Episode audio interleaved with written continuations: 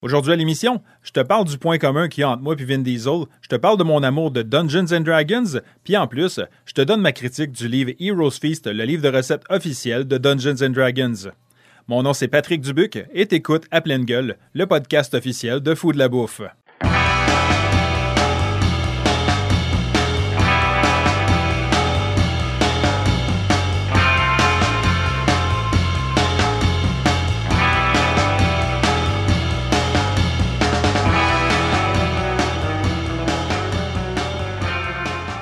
Ceux qui me suivent depuis les débuts de Fou de la Bouffe en 2018 savent que je suis un nerd. Je m'amuse toujours à ajouter prisonnier du corps d'un lutteur des années 80 parce que pour un nerd, disons que je détonne un peu.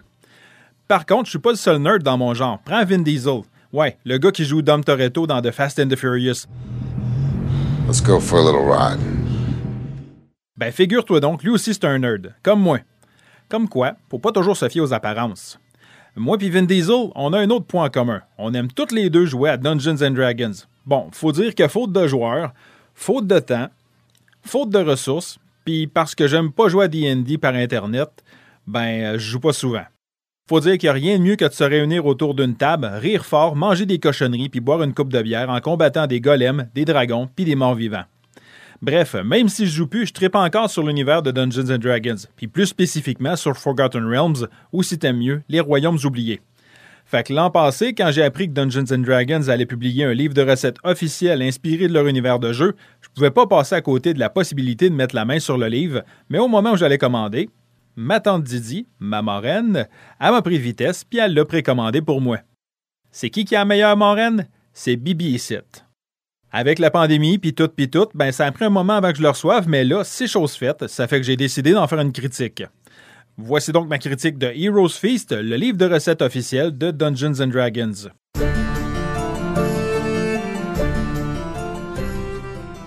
Le nom complet du livre, c'est Heroes Feast, The Official D&D Cookbook. Il a été publié par les éditions Ten Speed Press. C'est un livre qui a été écrit par Kyle Newman, John Peterson et Michael Whitwer. Là, je fais du name dropping, pareil comme si j'étais certain que tu savais de qui je parle. Peut-être pour une minorité d'entre vous autres, mais si comme moi vous savez pas c'est qui, ben je vais vous le dire.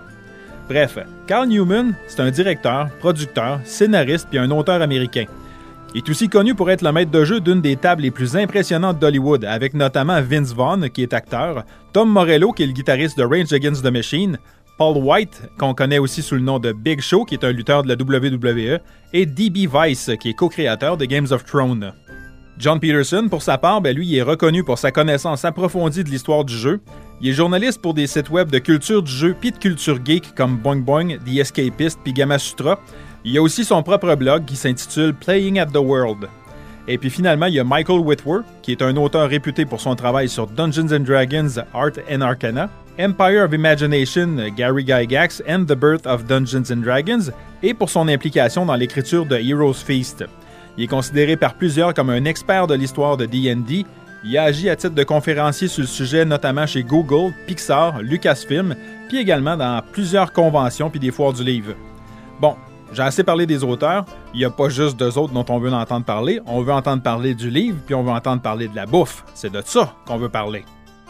Premièrement, le livre a la même qualité de ce à quoi on est habitué quand on achète un livre de Dungeons Dragons. Ça veut dire une couverture rigide, beaucoup d'illustrations puis de photos, beaucoup de background. C'est super attirant à l'œil, en tout cas pour les photos de bouffe du photographe Ray Cacciatorian qui sont juste trop appétissantes. C'est pas mêlant, je mangerai les pages. Mais ce serait con. Mais je mangerai les pages. Mais ce serait con. Mais je mangerai les pages. Ok, j'arrête là. Le livre est divisé en six chapitres. Il y a la cuisine humaine, la cuisine elfique, la cuisine naine, la cuisine alfline. J'haïs ça dire ça en français la cuisine exotique, les élixirs puis les bières. Déjà, ça, ça me parle. Je pense qu'il est important de mentionner ici que les auteurs n'ont pas tous développé les recettes aux autres mêmes. Ils ont eu l'aide d'un chef pour le développement des recettes. Ils ont reçu l'aide de Adam Reed. Bon, encore du name dropping. Adam Reed a été éditeur puis journaliste pour le magazine Cooks Illustrated pendant 10 ans. Il est contributeur pour des magazines comme Cook's Country, Sunday puis Chop Shop Magazine. Il est auteur de Williams Sonoma New Flavors for Soups et de Thoroughly Modern Milkshake, pour lesquels il a d'ailleurs remporté le Gourmand World Cookbook Award. Je savais même pas que ça existait, ça. Bon, pas de pique quand même. Hâte de voir qu'est-ce qu'il est capable de cuisiner maintenant. Avant de commencer, le livre offre quand même une bonne introduction, une présentation du livre, une liste d'équipements indispensables à avoir dans sa cuisine avant de partir à l'aventure, des trucs, des conseils comme euh, de lancer un sort de Mage Hand ou de Spectral Hand pour faire le travail à ta place dans la cuisine, ou si t'es pas du genre à lancer des sorts, ben de prendre ton temps. La sécurité avant tout. Hein? La bouffe. Chaque type de cuisine a ses caractéristiques qui sont uniques. Par exemple, la cuisine humaine est diversifiée, puis en fin de chapitre, on y retrouve même le menu d'une auberge, de Yawning Portal Inn, située à Waterdeep dans l'univers de Forgotten Realms. La cuisine elfique, pour sa part, ben, elle est florale, végétale, légère, puis contient que très peu de viande avec quelques recettes contenant des fruits de mer, puis une seule avec du bacon. Pfff, il n'y a même pas de bacon. Anyway, en fin de chapitre, on présente le menu de l'auberge The Inns of the Last Home, située à Solace, dans le monde de Dragonlance. La cuisine naine, elle, est nourrissante, riche, destinée à des gens qui travaillent fort. Les légumes et les grains y trouvent autant leur place que les viandes qui composent les plats.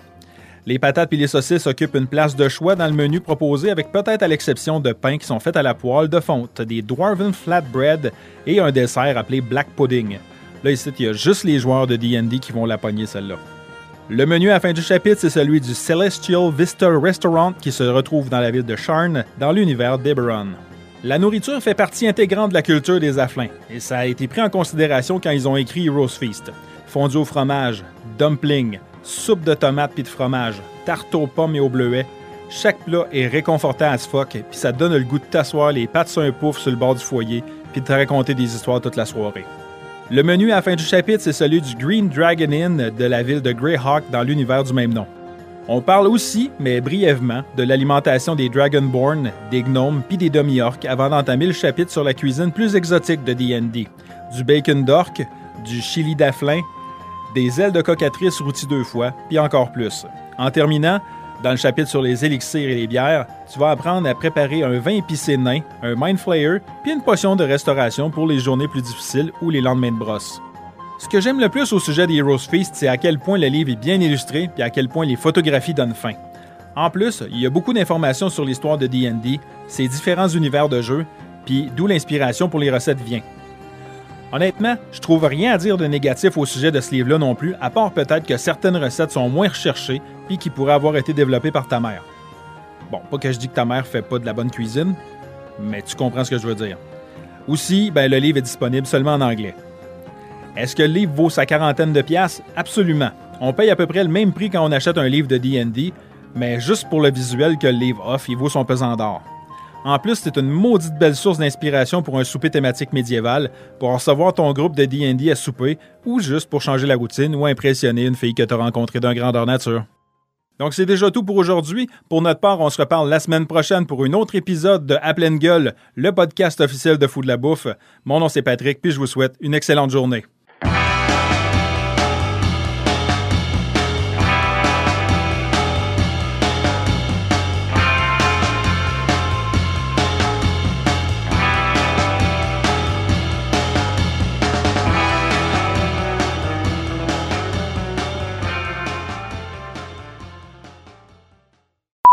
Non, mais tu filmes ma marraine, hein?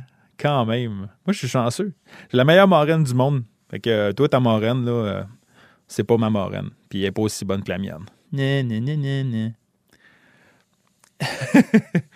oh shit, non. Mais ce serait con. Mais je mangerais les pages. Mais ce serait con. Mais je mangerais les pages. Mais ce serait con. OK, j'arrête.